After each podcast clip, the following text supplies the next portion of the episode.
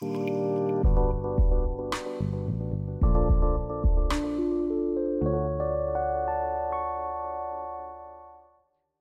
大家好，欢迎收听《盗版终结者》，带你用专利师的角度观察社会时事新闻。我是杨杰凯专利师。今天这一集节目呢，百业杂谈啊，我们邀请到了一位特别的来宾，要来跟我们分享一下在专利这个制度在台湾到底是什么样一个历史的发展。然后呢，这一集呢也会分成两个部分。第一个部分呢，我们会先跟来宾聊一下，就是他本身自己在专利这个行业里面待了非常久的一阵子，大概有三十多年。那我们细数了一下这个专利的历史，其实也蛮久的，大概有七十几年的一个时间了。那在下半部的这个节目内容呢，我们会稍微聊一下，稍微比较生硬一点点，但是我们希望可以透过聊天的方式跟各位呃分享一下，在专利的这个领域里面，其实有更多事情可以做啊，譬如说专利的融资啊、专利的建价啊这一块的内容。那我们今天的来宾呢，其实他在专利业界做了三十多年，那他本身的背景呢，其实是台大化工毕业，然后呢，他在日本其实呃念了这个材料工程的一个硕士。那他在日本的业务发展，其实在业界的人其实非常的，就是大家都知道他在日本其实投入了非常多心力，然后也在台湾最大的事务所呃创建了就是一个非常独立的一个日本部。那我们邀请一下我们今天的来宾林宗宏理事长啊，林宗宏专利师来到我们节目现场。呃，各位朋友，大家好，我是林宗宏，中华民国专利师工会现任理事长，很高兴啊，那个杨继凯专利师啊，愿意邀请我来上他这个 podcast 这个节目。我其实对他有点担心啊，因为我们这理事长这种人物呢，通常就是年纪比较大，话又比较多，而且那个常会这个话讲的停不了，根本就是流量杀手。我希望今天不要让杨杰凯专利师的流量受到影响哈。其实我并不担心这一点，因为其实大家对林忠宏理事长、林忠宏专利师的一个呃在业界的形象，他的努力大家都看得到，而且呃为我们专利师这个行业，其实嗯愿意投入非常多的心力在在这个行业里面。然后哦，所以其实我并不担心啦。对 我们今天 对啊，所以我们今天可以会先轻松的聊一聊理事长您本身自己在专利这个行业待了这么久的一段时间里面，呃，譬如说像是从啊民国非常早期的这个年代，呃，专利制度到底是呃什么样一个状况？从历史上来看，然后希望这个听众也可以对呃专利稍微有一点点不太一样的一些看法哦，因为像刚刚我跟那个。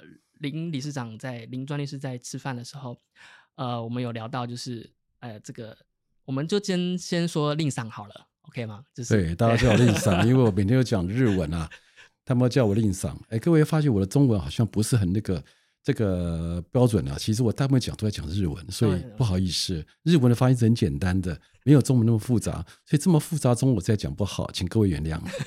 我们刚刚我们刚刚其实稍微有点小拙了一点点，然后我们在 在餐厅里面就这个令场就有带了两本非常古董级的一个书籍啊。首先第一本就是中华民国专利公报啊，第一期第一期专利公报啊，然后另外一份是这个非常资深的一个专利的审查官啊，黄文仪这个审查官，然后他的一本著作。所以我刚刚其实看到这两本书的时候，非常的惊讶，就说哇，这个纸本的。专利公报就在我面前的第一份公报，然后这份公报也只有这个呃令赏带的李律这个法律事务所以及这个专利局才有的，所以我觉得可以先请这个令赏来跟我们分享一下，哇，这本书到底是怎么来的？怎么会有这本书？然后专利公报这个第一期它的这个年份应该非常久远了吧？呃，对，等一下我把会诊拍一拍，哎，好，会诊拍掉，再打开来。我现在在我面前这个哈是专利公报第一号，各位知道公报是从一号、二号、三号编到现在的。我们一年有八万多件专利，发明有五万件。我现在给各位看到是一号公告，嗯，中华民国第一件是什么东西呢？硬蔗板之制造，蔗板就是专甘蔗的意思啊。各位知道民国初年不是民国初年，那个 政府刚拨进来台的时候，台湾最大产业就是做糖，嗯啊，对，拿甘蔗榨出糖以后，做糖以后。剩下甘蔗榨，那个榨有什么用呢？做板子，这是中华民国第一件专利。然后呢，它的那个专利请求项吗？对，没有，没有，没有。那个时候没有请求项，哪有什么请求项？没有概念。那时候没有请求项，那那是为中心界定的主义，就是说你先描述一个发明，啊，大概就给你准，啊，到底范围多少不知道。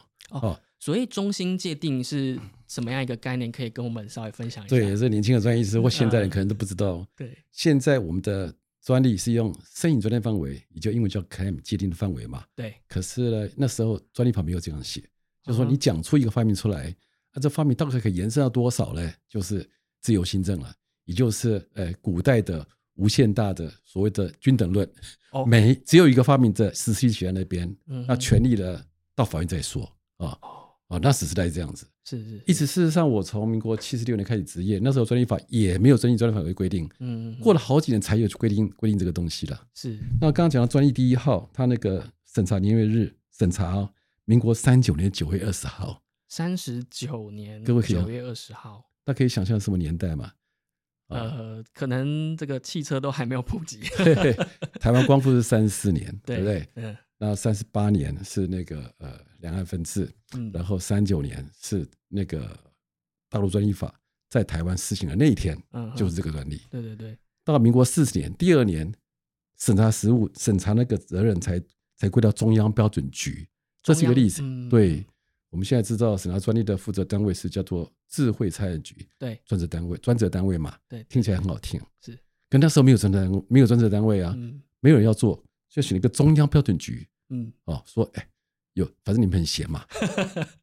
标准什么意思呢？就是一公斤有多重，一米一公尺有多长，度量衡，对，度量衡，嗯，那永远不会变的，是对，一公尺一公斤永远不会变，所以这个中央标准局那时候没事干，所以顺便申请专利吧，是这样来的。我觉得是这样子，是是，所以这份这份专利的这个公报里面，它是记载了整份说明书的内容吗？还是说它也有注记载它的申请人是谁吗？有。申请人是台湾糖业公司小港糖厂。你现在观点来看，小港糖厂就是个工厂，怎么有资格当申专业申请人的？我那时候是，哎，怎么样都可以了，反正第一件专利嘛，我们不要不要太苛责。对啊，哎，他发明人是他是谁？发明人更有趣，是小港糖厂厂长姚万年职员。他写职员，职员就写职员。对，就写职员，听起来蛮 freestyle 的。freestyle，对，蛮 freestyle 的。对对对。然后他住住址呢，小港糖厂，高厂小港。对，所以你就知道说哈，其实专利啊，你只要把专利这个这个发明内容稍微了解一下哈，就可以把台湾的产业发展啊读一遍了。是那个时候最重要产业是什么？专利就是申请什么？嗯，所以那个时候台湾最的最主要产业就是做糖，所以第一件专利就是跟做糖有关的专这技术。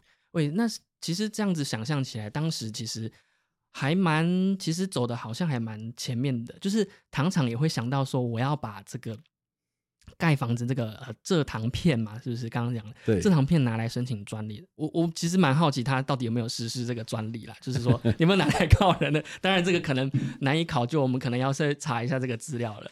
所以那时候的这个年份，其实我也好奇一点，就是说。他申请的这个量大概有多少啊？当时台湾，呃，这个制度应该也很非非常少人知道，应该也只有这些公家单位啦，或者一些比较大的企业才知道有要去申请专利，啊，甚至不知道专利到底有没有用吧？对呀，对呀，那个时代是这个样子了。嗯，那个台湾专利法，各位知道是大陆定的，那时候大陆定了以后，那后来在台湾实施嘛。哦，对，在专利法当初在大陆定的时候，就有发明新型新式样，现在叫设计嘛。是。当时就是定这个法，所以那时候已经模仿那个参考日本的法制，在大陆设的法，嗯，定了这个法。那这个法到刚刚讲的，民国三九年才在台湾实施。然后你刚提到说那时候我们就很先进，我跟各位讲一下那时候到底到底多么的不先进。民国四十年，刚刚讲的，民国四十年就是一九五一年的意思嘛，啊，那个早在我生出生之前，我没那么老。那时候的主管单位是这位中央标准局。那一年总共受理了四十四件，一年吗？一年一整年，表示说，也一个月三到四件了，一个月，嗯，你看多闲，一个月受理三到四件，那可能一个人就可以了。对，可能就是一个可以都可以了。一个人。那事实上，智慧局的审查官人做很少。刚刚那个主持人有提到，说有一位很资深的审查审查委员叫黄文仪，他写了很有名的著作是是 Claim Interpretation，就申请专利范围的解释。哦。他都提到说，他是民国七十年进智慧局的，那时候几个审查官呢，连他七个，啊，七个人约聘的，还不是这个所谓的公务人员，是约聘的。嗯嗯。所以那时候你说我们重视吗？其实不重视。嗯。但是后来，我觉得台湾人真的厉害。四十年的时候，四十四件刚刚讲的嘛。嗯嗯。等到我这个进入这个专利的行业啊，刚刚没有讲啊，我进入这行业是民国七十六年，已经两万八千九百件，其实蛮成长蛮快速，成长非常非常快速。所以台湾脑袋是不一样的。嗯，那时候这个数量哦，已经在在全世界排行大概有已经是前十名了。是是。那各位都知道，现在台湾的专利申请量是全世界排名在第八。对，有时候第七，有时候第八，是 top ten 的位，蛮大的，蛮厉害的。这点其实我可以跟各位分享一下，就是我之前在美国念书的时候，那时候嗯，这个授课的教授就有提到说，哎，你要注意到亚洲市场，你要该怎么去布局。然后他特别提到说。哎，你还要注意一个地方，就是台湾，嗯，因为台湾它是一个非常这个制造非常强大的一个呃地方，就是不管是技术的能力也好，或者是制造的能力也好，就是在台在全球是数一数二的。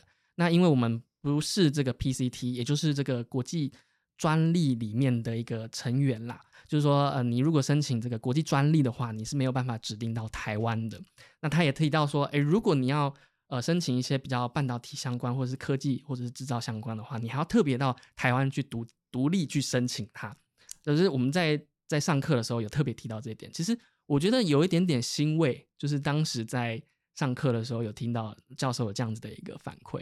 对对啊，对啊。那台湾人的创造力哈，在全世界真的是有受到肯定的啦。嗯。那事实上，像我们这种老一辈的人哈，其实感受到台湾那个经济成长的时候，各位不是讲到说，我们这些都这一代的人物啊。那我我就透露好了，我现在六十二岁了，民国五十年生的，刚好是适逢那个那个所谓的台湾大发展那个时代了，是是啊，是。但是我亲身感受到，为什么台湾发展那么那么那么发展那么快速？其实那那个年代的人是非常非常努力的。除了说各位常听到的拿公司包到全世界，嗯啊，开拓市场哈，然后英文也不会讲，什么都不会，路的火车也不会坐，就全世界做生意，那是一种太阳。另外太阳就在专利里面呢，是那时候。我就感受到整个大大家为了想要活下去，嗯，为了想要赚钱，就脑绞尽脑汁，又出各种各样主意。其中一部分就是在在发明创造，嗯啊，这些发明创造做出来东西以后，那个当然申请专利，要卖到外国去，所以很早台湾就很多专利，是。很早台湾就帮那个其他国家，那比较进步的国家，嗯，做了很多那种代工，嗯。哦，或是那个或是那个开发的工作。所以并不是说大家想象的那个早期的时候，我们台湾就是做什么超雷亚啦，呃，那个竹竹席啦，哈，做做做做那个这些代工而已。事实上，为了生存，为了有下一更更更好的生活，嗯，台湾人绞尽脑汁，用脚用手之外。还用脑袋是啊，所以才会有不停的这么多的这个发明。对，其实刚刚令长有提到，就是说他从业的进入这个行业的时候是在民国七十六年，其实那时候我还没有出生。对，所以我我那时候其实对智慧产权这个专利完全概念是没有的，而是在我可能高中的时候，诶，有一些新闻在说，诶，制裁权很重要。我我甚至以为说，原来台湾重视智慧产权是在。我高中的那个时候，其实听起来不是这样子一回事吧，对不对？就是听呃令上的经验分享起来是，甚至是在就是呃这个工业发展，就台湾在经济起飞的这个时间点，其实大家都非常注意到呃 IP 这个权利的重要性了。对，其实这个轨迹好跟日本是很像了。各位也知道，日本以前专利申请一年四十几万件，现在大概二十几万件了，比以前少。但是以前他们的主要发明就跟台湾一样，就是。改进一些生活用品，然后呢，希望能够在市场上得到青睐。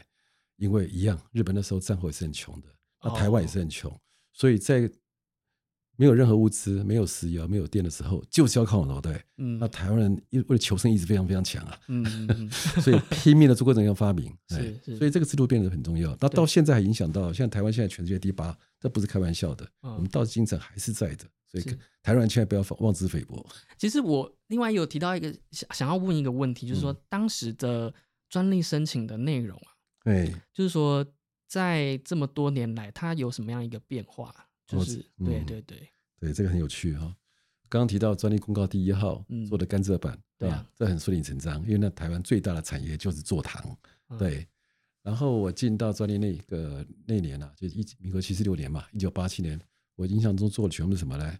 生活用品啊，一半是药品，另外一半是那个，比如说洗发精啦，啊，呃，那个牙膏啦，那这种生活上用的东西。那时候台湾产业没那么进步，只能做这种东西。可是因为这东西是我们大家都要用的，嗯所以外国人在申请，为了取得市场，哦，是一些国外的申请，国外的比较多。嘿，哦那时候国外的申请大概我记得将占将近八成嗯啊，所以将近八成，所以民生民生用品比较多。但是后来，那我今天已经刚刚主持人也讲，我做了三三几年了，一直在变，一直在变。从一开始讲的，刚刚讲那个那个呃药品，药品后来进步到譬如说那个化合物哦，嗯很多化合物开始了。嗯然后接下来不是十大建设嘛？嗯十大建设就开始多了，比如说化工厂啊嗯，流程的设计，我刚好读化工的，又做了化化工的案件啊。化工做了以后，然后呃，台湾也慢慢慢进步了，比较愿意开放一些一些那个呃，本来本来不准专利的东西，比如说食品，对食品很重要啊，大家都要吃饭。可嗯是因为食品太重要了，所以不开放食品专利。后来也开放了啊，所以越做越多了。哎，其实食品这一块我蛮好奇的，说那时候禁止食品是指说食物本身，还是说食物的制造方法？食物本身啦，食物本身制造方法都可以做哦，但是食物本身因为以前传统观念是说，比如说药，药是不准专利的，嗯对，因为药如果那个有专利的话，大家都没药吃。嗯，那食品准专利，大家没东西吃。嗯，关键是这个样子。对，所以其实蛮蛮有趣的一点就是，先前在节目上也有跟呃各位挚友有提到说，哎，其实专利制度、智慧财产权制度，它也是一个蛮国家政策的法律制度，它可能会跟国内的民生的需求，或者是说国内的产业发展做一个非常大的一个关联、密切相关的，甚至是嗯保护一个国内产业的一种手段啊，对不对？对，呃，必须说是保护哈，譬如不如说是出那个跟随时代的发展嗯而建基的一种过程嗯啊。那个台湾不停的进步啊，呃，就是不停的需要新的保护。那现在我们的专利很多，我们现在大家想到台湾之光或是那个就是台积电嘛，对啊，对不对？对那个护国神山台积电，那很当然不免俗的，我们专利的七八成都是半导体对，哦。我们产业需要什么样的专利？呃，需要我们产业需要什么技术，我们就需要什么专利保护。嗯，这几十年都是这个样子，嗯，所以专利是很累哈，是什么都要学，要从牙膏学学到半导体了。对，所以呃，所以听起来专利师他必须要学非常多的领域嘛。然后其实其实回到刚刚令赏也有提到说，嗯、我们对令赏的认识，其实对于你在日本的这个市场也非常的了解嘛。就是说，其实我多少有耳闻到令赏之前在呃日本有多么。呃，努力去推展 这个推广这个呃，应该是说拿一些案子来台湾，呃，希望说日本的企业更能够重视我们台湾的市场，呃，申请台湾的专利。其实我蛮蛮想知道，就是令赏当时去呃日本的这种这个呃历史这个故事啦，讲历史有点好像太对了，这里面牵涉很多 个人的事情，如果有兴趣的话，等和我当然还愿乐意跟各位分享了。对啊，因为最主要是为什么我去日本读书呢？其实不是你刚刚讲的伟大，说要促进台湾产业啊真的发展啦，或者说那个把日本技术引到台湾，没有那么复杂。是呃，唯一只有个理由，因为那时候我很穷啊啊。然后听说日本有家公司，我一定要讲名字，叫 TDK 啊，TDK 他提供一年提供两个呃优秀台湾学生，像我这种，经过考试，如果考第一名、第二名的话，就可以拿到那个奖学金，在日本读书。哦是那我是穷的不得了啊！那时候穷穷学生，穷学生，我在台湾工作了，当完兵工作了四五年，嗯也根本没有钱，嗯没有不可能留学。嗯对，台大化工系不留学的很少，嗯我就特别穷的一种，嗯所以呢，就只好拼命的考，是考上了，就拿到钱了，然后就去日本读书了，就这样而已，OK。这么简单。嗯。啊！但是呢，考试是很难的，很难。非常非常难，哎，所以呃，所以说在那时候就已经知道说要做专利这一行了吗，那时候已经做专利这一行。已，经做专利这一行。已经在理律呃，就我服务的服务的事务所，大概嗯服务了大概三年多了，是是。所以另外一个因素也是是也是也是次要因素了，就是说，我们总是要走一个别人没走过的路嘛，哈、对。如果走大家走过的路的话，你是一个加那个加一而已哈、你不会走出新的路出来。嗯。那后来我才知道，他们这个叫蓝海跟红海，那时候没有这种这种这种这种说法了，嗯嗯所以走了不同的路，然后那个就会有不同的结果。嗯。所以你刚刚提到说，呃，去日本然后拓展业务什么成果？其实也没那么伟大，因为没有人去嘛，我就去我就去了。所以你与其说你多你多努力多努力哈，还不如你头脑聪明一点，嗯选择一个比较容易成功的路。少人家比较少走的，对，嗯，跟别人不一样，就是差异而，让你变得比较突出。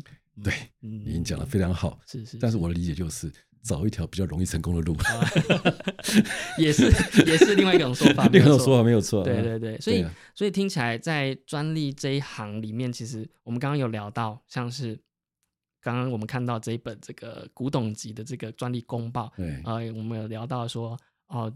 专利制度的历史大概是呃，从那时候其实它根本不是知识产局所管辖的，甚至是那个中央标准局在管度量衡的这个机构。对。然后再到说呃，随着产业发展啊，台湾慢慢的走向半导体，走向高科技产业。那在这个地方申请量的大幅的提升，那也造就了现在就是半导体大国，因为有这些专利的这个保护嘛，就是愿意投入这专利的资金在这个里面。所以在这个产业转换的过程当中，那我们的专利制度呢？其实我对于专利师这样子的一个名称的诞生，呃，我其实也蛮好奇，说，呃，就是您经过这样子的一个三十多年来的一个职业的经验来讲，你你会觉得说，专利师在这个领域里面，以前不叫专利师吧？对，以前不叫专利师。对啊，以前叫做专利代理人。嗯，我以前曾经当做过专利代理人。是，对。那时候是需要考试吗？还是？哎，那时候哦，那个考试更难。他是要考的。对，那时候是这样子。你要当专业代言的话，他没有专门这个考试，但是你可以，如果你是律师或者是会计师，嗯，或者是工业技师的话，你就可以附带的拿一张专业代人执照。嗯啊，所以你像我们学理工的，当然不会去考什么会计师或是律师。嗯，我就选择考工业技师。嗯，但那个时候工业技师很难考的。嗯，我记得我去考的时候，呃，那个时候其实已经在。从日本毕业回来了，又工作了三四年了，总觉得没有执照有点有点奇怪啊。有些有些我们到外国去，跟日本的专业师啊，然后他们尊称他们为神社啊，日本的神社老师啦、律师啦、专业师都都叫神社。嗯啊，可是他们叫我不知道怎么叫，只好叫我令赏，所以我现在在大家还叫我令赏，没办法叫我神社，因为没有那个执照嘛。嗯，那我觉得嗯这样不对的，不公平，被日本人看不起。嗯，所以拼死拼活就考了一张。那个工业技师，我选的是环境工程。环境工程，对，嗯，哎，那其实听起来跟你本科的有一点距离。呃，距离大了，因为因为我化工系毕业了，对啊，然后环境工程要考那个微生物，要考水文学，还要考微生物。哎，水微生物、水文学，我我记得很清楚。我那天考试的考个题目是淡水河从源头到出海口。的那个细菌的名称，把我写出来，啊，真的把它写出来，我怎么会这个东西呢？但是呢，为什么我要考选择考这个所谓所谓的这个环工技师呢？哦，我又不是环工系，化工系的，也是为了钱，因为那时候我觉得很真的很还是很穷，是。刚回台湾没有没没多久，那，听说那个黄工技师考上以后可以去借牌，嗯啊，借人家挂在什么营造厂啊，以前好像蛮流行，好像有，对不对？我就就是。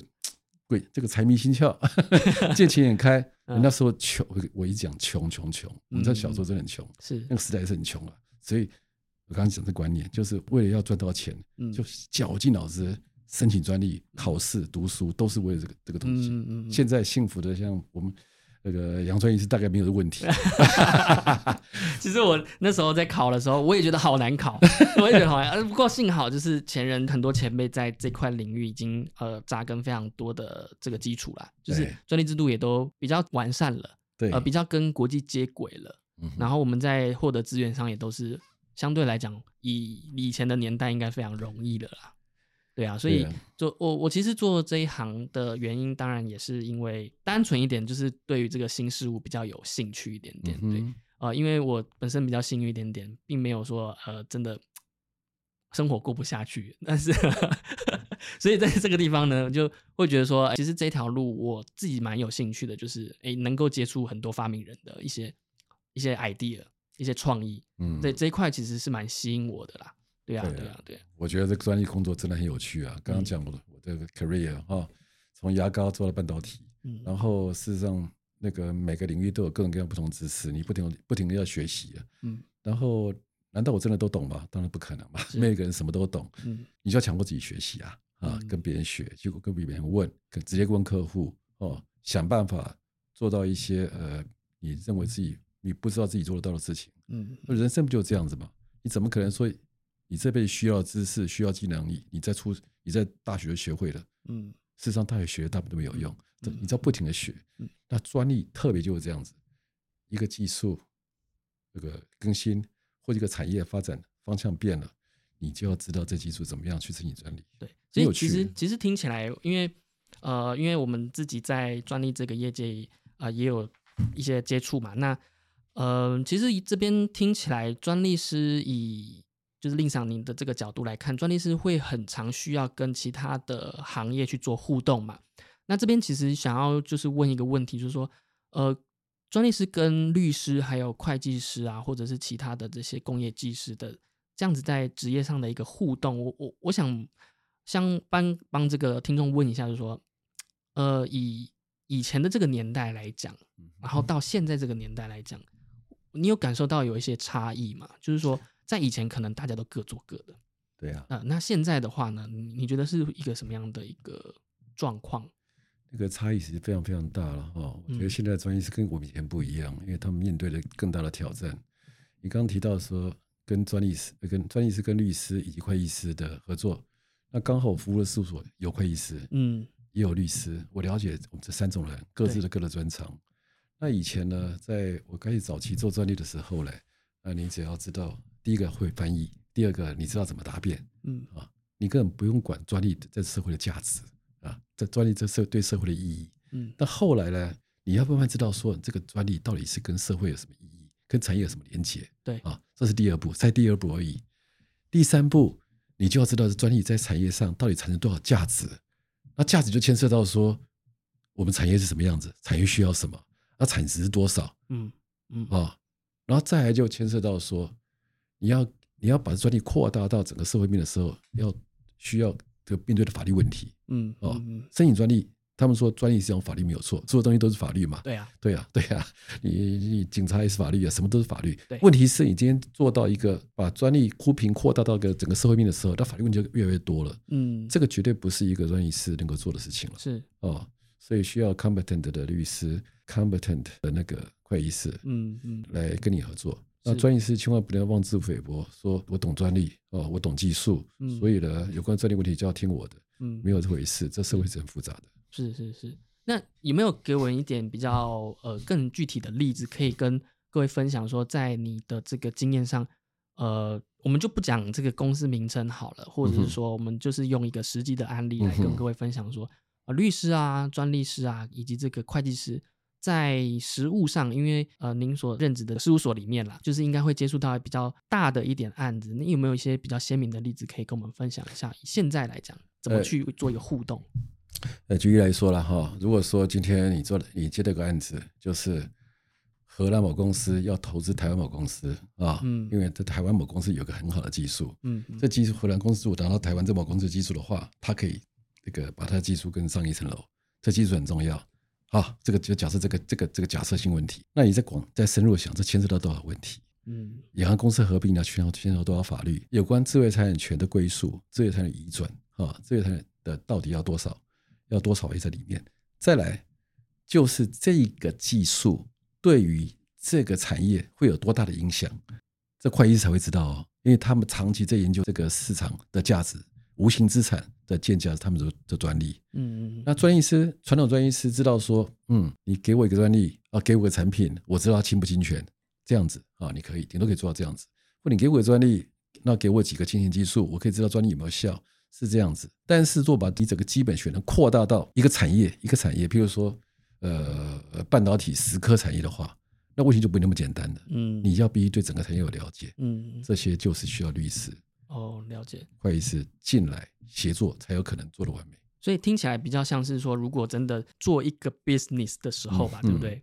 我我因为我们知道说专利申请就申请，那、比较传统的业务就是呃专利申请，然后通过，然后挂在墙上，然后就是哦我们有多少专利，但实际上在运用层面或商业面，确实有很多呃蛮多元的吧，可以这样讲，或者说很多很有创意的方式或手段去创造他们公司的产值，是不是这样？，对呀、嗯哼，所以一个专利的真正价值，以前专利师是不懂这价值，不太管这个价值的。只要只要专利申请到了啊，就很开心了。嗯那专利到底支下是多少钱？大家不会太 care。接下来刚刚提到说，真的在产业面上的时候，产业面上应用的时候，你就需要知道那个专利的价值啊。对然后现在还有更还有更更严重的问题，就是各位都知道 Chat GPT 出来了，对啊，对。那这些工作呢，我们的很多都会被取代掉哦。是。比如说你要说专利有没有效，那他会判断，他也会判断啊，嗯啊有可能啊，对不对？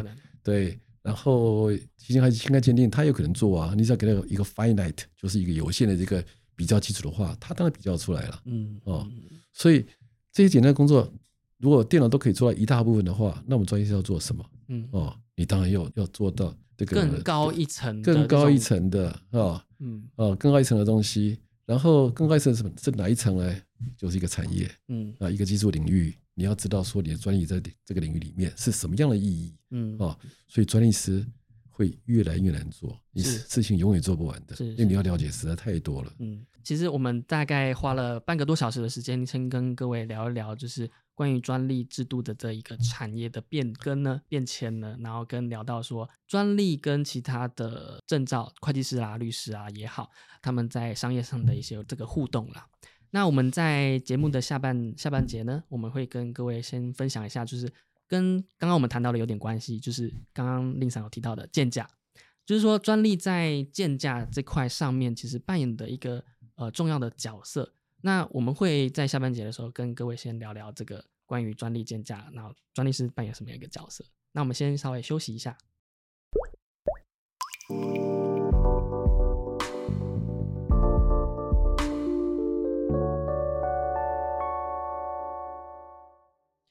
好，那在下半节开始之前呢，其实我这边找了一则新闻，它是在其实也不算新闻的，呃，它是在去年的三月的时候呢，呃，新加坡政府呢，它公布了一些他们的这个智慧财产权的一个政策。那他们呢，其实希望他们能够在东南亚地区成为最大的新创中心。那相信大家对于呃这个新加坡不陌生啦，其实它嗯这个国家蛮小的，在这个创新上面，其实呃有蛮多公司或者是金融公司都在这个地方有设一个据点。其实，在好几年前，其实就有听说过新加坡他们一直努力在 IP 智慧财产权这个地方的呃这样子的一个产业的发展。那其实呃从各种政政治呃或者是政策面来看，其实都可以看得到他们不断的努力。那在前几年呢，这个呃 WIPO 也就是世界智慧财产权组织呢，新加坡人当上了这个组织的呃算是首长，其实也都在在显示说他们这样子的一个决心啊，成为这个智慧财产权中心的一个决心。那其中就有一块呢，就是呃蛮特别的一点，就是他们对于专利的融资，能够把专利变成一个产品，然后呢去跟银行借贷，借这个钱进来，然后让这个新创公司可以在草创时期的时候就可以有一些资金来做一些运用。那他们用的是用专利，相较来讲，我们反观台湾好了，台湾在这个地方其实它比较保守一点点，就是说，呃，专利因为毕竟是一个无形的资产，那对银行来讲，它的不确定性可能比较高一点点，它可能会担心说它会无效，啊、甚至可能会觉得说，以市场来讲，你这个专利可能我没有办法这么轻易的让你呃有这个借贷这个四百万啊，或者是一千万等等的这样子一个资源。所以我们回过了头来看一下，就是刚刚在上半节我们提到说，我们下半节要讲这个呃专利建价嘛，其实在融资上面建价是扮演的一个角色的。那我们透过嗯这个新加坡来当做一个例子，我们可以聊聊看说，哎，其实台湾在呃这个专利建价，或者是说在呃这一块融资的领域上面，其实我们蛮想问一下，就是令赏对于这一块的一些看法，就是说我们专利是在这个地方，或者说专利好了，在这个地方我们怎么扮演这样子一个角色？OK，这个题目是非常非常有趣哦。刚刚那个专业是提到新加坡，实际上我对新加坡的表现啊，真的是非常非常惊讶。嗯。我在那个疫情之前呢、啊，二零一九年曾经参加过一个在东协各国的协会，那时候我刚好跟新加坡的智慧财产局局长啊同桌啊，他讲中文讲的非常好，他就是华人，华裔的新加坡人，然后他非常积极啊，跟我主动谈，那时候我根本不是会员啊，后来就听说他担任 WIPO，也就是世界智慧财产组织的秘书长，现在管管哦秘书长。哎秘书长，呃负责全世界的这个这个这个智慧财产权的事务行政啊。然后后来今年像我们有一个很大的一个国际大会叫 INTA 啊世界商标年会在新加坡案年底呢，我们又有一个下半年又有一个那个亚洲专业代理人年会，也在新加坡办。这一连串的这个你就知道说，那个新加坡小小的国家哦，我们当然觉得它的它的半导体业是有，但跟台湾不能比。嗯，它的农业有，跟台湾当然不能比。它什么业都不能跟台湾不能比。可是他刚刚提到说叫亚洲新创中心，对啊，对，那它并不是只样喊喊而已哦，它是有真正的一个一个完整的说法。刚刚提到说专利电价融资，事实上它有很多方面都都要做到，有三大因素一定要做到。第一个要有交易中心啊，嗯，愿意有个市场在那边，让大家愿意把专利 list list up，然后去让大家看到说哪些专利可以可以交易。嗯，第二个你要有鉴价中心，去鉴定说专利到底是有多少价值。第三个是融资中心，就是说专利有价值，那我可以在可以拿专利募集到资本，这都缺一不可的。那新加坡是一个那个亚洲的一个金融中心之一啦，对这个融资募资应该是它的一个基础。嗯，但是他看到专利的价值越来越高，因为他想要融资，所以才建立一个专利的交易中心以及专利的建价中心，这是后来的哦。所以如果我们还停留在传统的一种观念，就是说这公司有有资产啊，有资产股啊，才值得投资的话，那就错了。因为越来越多的公司，它的真正资产并不是这个这个传统资产，嗯而是智慧资产。嗯那智慧资产怎么样去建价，怎么样判断它的价值，就是现在最大的问题了。那所以未来专业师这方面真的要努力。是是是，所以呃，听起来新加坡在专利这一块，它嗯。有点像是说，先把它的这个金融的体系非常，它非常的厉害嘛，在金融体系，在这个银行业也好，有点像是香港的另外一个地方，就是说它非常多的现金在那个地方，那而且它又是这个东南亚地区的一个算是一个枢纽了。对。就是所有船都要从那边经过嘛，对啊。对对，所以所以以它的这样子，算是一个地理上的一个位置也好，或者说它本身经济上的一个一个角色也好，所以造就了他们在智慧产权这一块，因为刚刚令常有提到说，它其实没有这么强大的研发能力。以台湾来讲好了，就是它工厂也好，或者半导体也好，它可能就是相对来讲，台湾就是稍微弱一点点，但是它把他们自己在融资或者是金融的这个角色推广到无形资产这一块吧，对不对？对啊，对啊，对，那那再想要问就是说，哎，那因为以前我们台湾也有提到说想要新南向政策嘛，就是说我们要往东南亚地区，呃，我们不能只靠呃这个中国的这个市场。那那那时候这个总统就有提到说，呃，我们可以新南向。那我我其实，在那个新南向政策喊出来的时候，其实并没有特别的关注，呃，只有参加过几场研讨会啊，我们智慧产局有办过几场研讨会。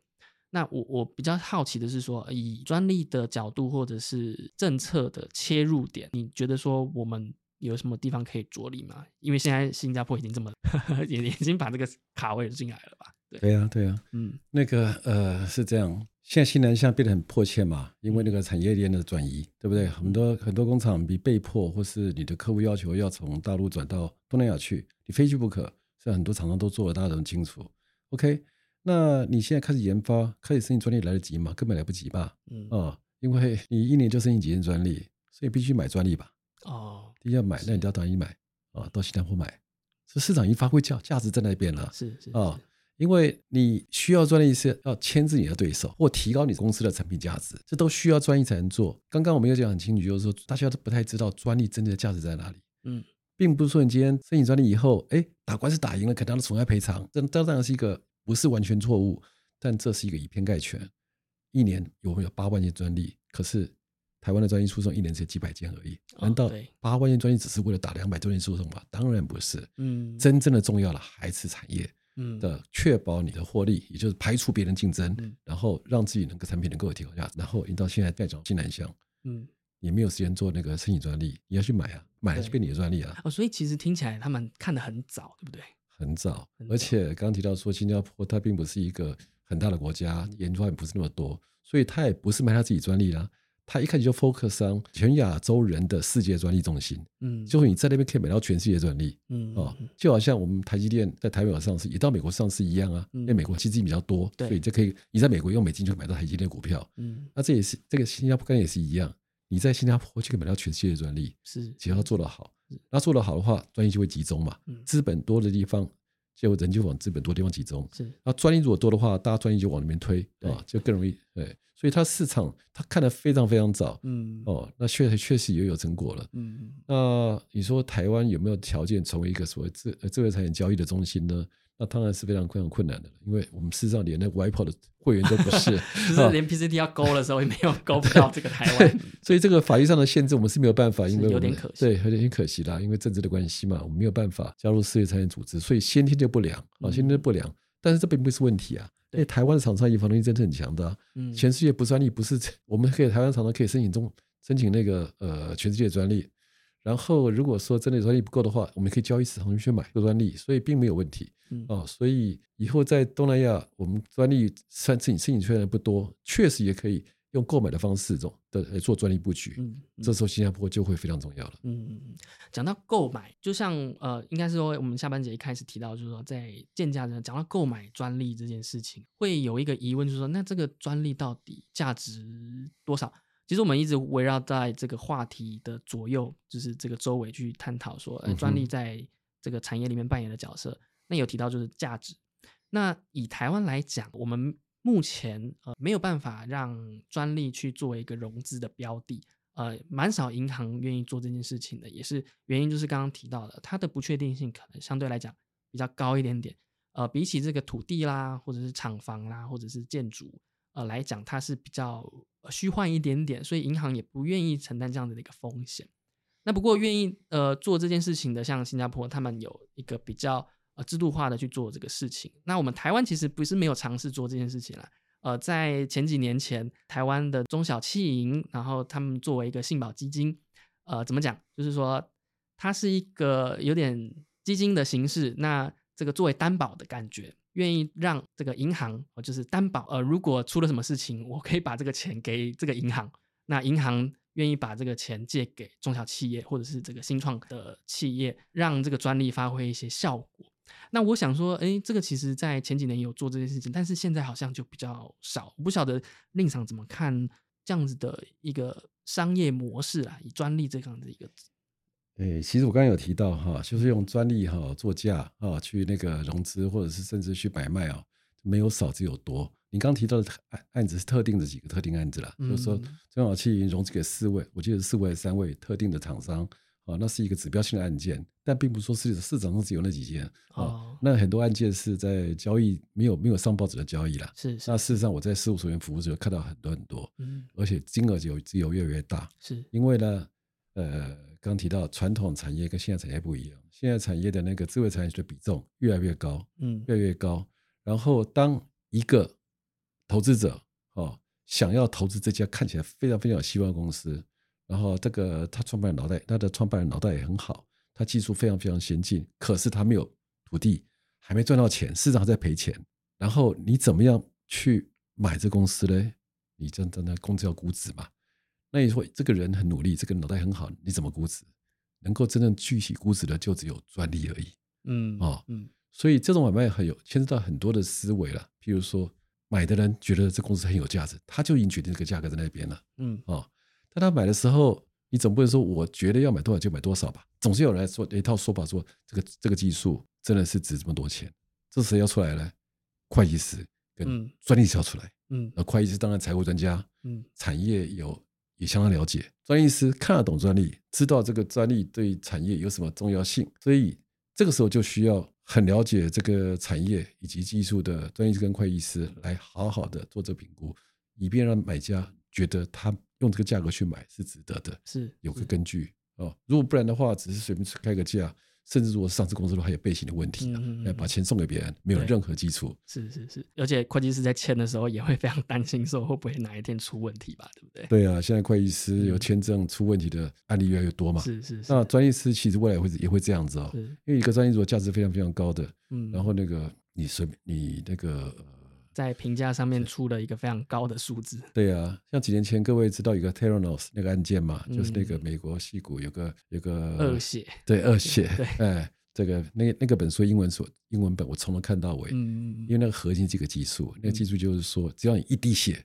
就可以检测到身体身体里面多少的疾病对啊，那就是单纯这个技术，没有其他东西。啊。那个那个创办人舌灿莲花，嗯。然后申请专利了啊。那个专利，如果你仔细去看的话，那真天马行空，天马行空。是，那时候可能就是没有这个我们优秀专利师介入，才会这种这种情况发生。是是是，对所以我这边想要再追问一点，就是那既然这么重要的话，以令赏的角度来讲，呃，如果说这样子一个专利的呃技术的评估，或者是这样子一个建价来讲，你会觉得说专利在这一块上面哪一个部分最重要？就是说那份专利的技术的一个评估，哪一个部分最重要？你今天就谈到一个非常非常广的问题了，就专利的那个评估哈，到底要考虑哪些因素啊？这个这个因素在在日本早就有一套模型在那边的哈。我刚好在在二十年前吧，在日本就买到一个专利权评价模型这个书，在日本是很有名的啊，它一套书。那日本在刚刚我有听到，日本一年专利四十几万件，诉讼一百多一百多件而已哦。他们对诉讼非常不掉，比台湾还要少。这么少？日本这么大一个国家，专利那么多，诉讼是非常非常少的。呃那他们专利没有价值吗？当然有价值啊！不过为为什么要申请四十几万件？嗯，对，所以他们实际上就拿专利在产产在产业上利用，所以他们必须评估这个专利的价值。那专利价值评估的要素太多了了，比如说专利有没有效是基本的嘛，我们看这里有没有效。嗯第二个，专利到底有没有用？在在在产业这种产业未来需不需要这个技术？第三个是谁去买？哦，像我去买个专利也许没有用，可是也许荷兰公司买这个专利哇就独占市场，买的人不一样。还有是谁在卖？嗯，嗯这个人如果是资本很雄厚的话，或者这个人没有什么资本的话，价格就完全不一样。嗯还有专业剩多少年之类的因素非常非常多啦。是所以你刚刚提到问第一个问题就是怎么样有什么重要因素？我觉得每个都非常非常重要，而且每个都是决定性的因素啦。是，它可能跟这个交易的个体主体啦，应该说交易的主体可能也有切身相关嘛。你刚刚有提到卖的买的人不同，所以就会有不同的结果。对，那这个原理其实是所有的交易的原理啦。是，谁要跟谁买什么东西，买的愿意出多少价钱？你说价钱就在那里。钻石为什么这么贵？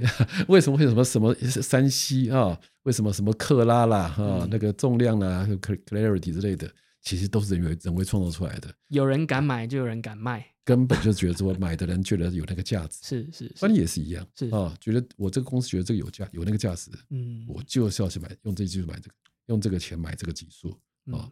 但是我们有个说法，就是说到底怎么样才是合理的？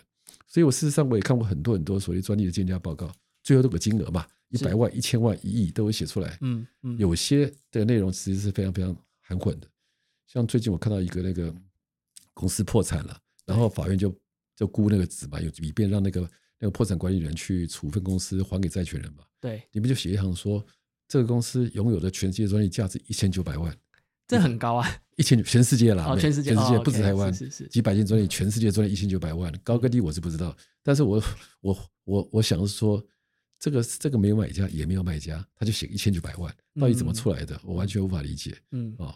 然后刚刚提到那个世界融几件融资案件，我记得金额也是不高了，几百万了啊。嗯嗯那几百万，那这个金额也许是一开始就已经决定的金额吧？啊嗯，那有而且有保证的金额。你刚刚提到那个那个信哦，信保对信保就是说这个如果这个他赖账的话，哎，信保公司会保这个 金额对所以金额当然不会很高。是所以很多情况之下，那个金额都是已经买方、卖方或者是一些特殊的政策决定了嗯这一种情况。嗯那不管怎么样，专利的价值，任何东西价值都是买方卖方做最后决定的。嗯但是我们专业师或者是说珠宝鉴定师，比如说嗯啊，或者会计师，会用专业知识来 verify 啊，这个价格到到底值不值这个价格？比较用一种比较客观科学的方式去，比如说做专利检索也好，哦，专利无效的这种可能性也好，去做一个比较客观的评估吧，对不对？对嗯，我举个极端极端的例子，就是刚刚讲的 Terranos 啊，嗯那个 Bad Blood 是不是？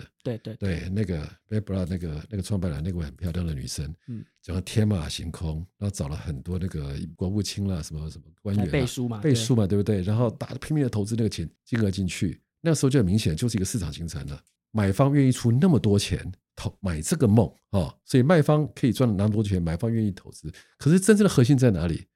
它的技术到底是真的假的？后来、啊后来证明是假的嘛？对，啊，这技术真的假的？你看什么就知道？看专利就知道了。嗯，所以那时候如果真的有个专利师去 verify 你这个惊人买卖的真的是真的价值，我想这个买卖不会成功。是很可惜，就是那个案子可里面可能专业是没有真正的被信任吧。嗯，对，其实那个故事啊，应该说那个事件，其实我看了纪录片，我没有看书。纪录片在一开始就有提到说，他的指导教授他不买账，他说不可能。指导教授直接说，你这个在物理上是绝对没有办法达成的。但是呢，啊，因为他舌灿莲花先说服了第一第一枪之后呢，开启了第一枪，所有人都跟着通通串起来，所以后面的人就这个相继就开始投资他。对呀，有点像从众的这种感觉，对呀，盲目的去投资一个梦想的一个标的，对对，所以回到我们今天的讨论主题，到一个专利价值多少？嗯，我们专利师也许不是真的决定的价格的，因为刚刚讲价格是买方卖方决定，可专利师确实可以 verify 哦，这个专利到底有没有有没有是有没有是不是名副其实？嗯，譬如说有时候有些一些专利我们一看知道，这范围是零，譬如说他写。在三十五度 C 之下做什么事情？三十五度 C 就是一个数字，范围就是零，这专业价值就是零，我们都知道。可是我现在讲，各位听众有感觉吗？也许没感觉哦，对，不会有这概念。说专利的范围是什么东西？为什么三十五度就范围就是零呢？所以我们必须让社会哈了解说，哎，真的要请专业师看一下，跟我们这个听众分享一下这个三十五度 C 之下的这个中间的秘辛。对啊，秘辛啊，怎么样？为什么会觉得说它是？呃，以我们专业角度，当然知道它可能在 专利范围上太广泛了。好了，比如说了哈，你今天你今天呢，呃，讲食物好了，你发觉三十度鸡的来吃的话特别好吃，你就写个专利说，哎，这个食物温度三十五度，嗯，OK，你拿到专利的很开心啊，也会准啊，确实很好吃。可是万一别人做产品时候跟你一样，但做三十六度怎么办？嗯嗯嗯，对，三十六度吃起来跟三十度一样哦，它只要变化一点点，你根本就对。你专利就无用武之地，对，所以你价值就是零嘛。是，别人只要做个三四度、三十六度，就不是三十五度。嗯嗯，你你专利拿它没有办法，对，所以你价值就是零。嗯啊，他根本给我没有给一个界定的一个范围，或者说它的范围其实非常容易的被回避掉。对，所以这边其实可以跟各位分享一下，在专利这个请求项，也就是专利范围上面的一个小知识啦，就是说。呃，专利范围它是专利里面最重要的一个篇章。好了，就是说它要界定这个你用文字所揭露的内容呢，到底你的权利到哪里？那用文字的方式去揭露这个你的权利。那刚刚提到这个温度也是一种非常常见的，在化工领域或者是生物领域蛮常见的一种揭露方式。那通常来讲呢，呃，我们会在特定的技术领域去揭露说，诶，在几度到几度之间，或者在呃。呃，这个尺尺寸在多少多少之间呢？啊，它是具有进步性的，它是可以获准专利的。那在这样前提之下呢，你那个范围就是你的一个权利范围啊。所以之后呢，在抓侵权，就是有仿冒品的时候呢，你会用这样子的一个数值去对应到这个侵权的商品上面。所以刚刚令场提到的就是说，啊，那如果你只是三十五度以下，那我们做三十六度，那一下就被回避掉了嘛，对不对？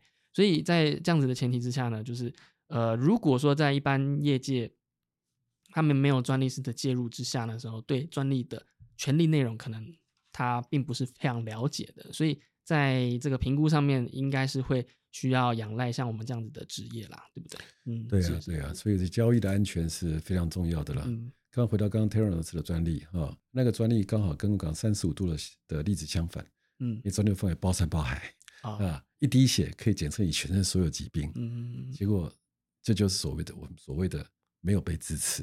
啊，就说事实上发明根本有完成，所以根本没有做到发明，可是你专利写的那么广，那专利也是无效的，嗯，那这些一般人也不会知道，所以我们专利是对于这个所谓产业交易的安全、产业的发展其实非常重要的啦，哎，然后然后问题是我们社会有没有这个认知？刚刚讲 t e r r o s 美国拦截，美国专利够进步的吧？啊，也是。一堆人被也是出这个包，出这个包，对，所以我觉得，身为专业工中华专业工会的那个理事长哦，我最大的责任就是说，让大家知道专利是重要性啊，专利师的扮演的角色。今天就是一个好机会了，嗯哦，对，尤其是那个产业已经不是传统产业了，而是科技产业的时候，你真正的公司的资产就是一个技术，嗯，技术就是专利，是。啊，越来越重要。那哦，我觉得这边有最后一个问题想要问这个令赏，就是呃，那你觉得说未来的台湾在未来这样子的一个发展之下呢，在专利制度上面发展，那你会觉得说我们要朝向像新加坡这样子的一个呃模式继续前进吗？说学习他们这样子的一个方式去前进吗？在专利融资或者专利建价这一块，呃，因为在新加坡，他们其实有试出一个专利建价的一个标准在，呃，大家可以有所依循。那我们其实台湾也蛮积极，在产业内呢、产业外呢，呃，也有学术界呢，也会想要说，哎，这样子的，如果有一个基准在，那是不是大家可以有所依循？中国大陆好像也有类似这样这样子的一个基准在，就是专利建价的基准，那大家可以有所依循。那这个来自于说，在去年呃前两年的时候，在产创条例上面通过，呃，必须有一个建呃，应该说有一个专利的建价，它才可以做这个合并嘛。呃，在做说是这个技术的股权的一些交换等等的，呃，商业上的一些应用。那所以在台湾上面，其实好像还没有一个成型的一个呃样子出来，就是回回应到刚刚新加坡或者是中国大陆有一个鉴价的一个标准。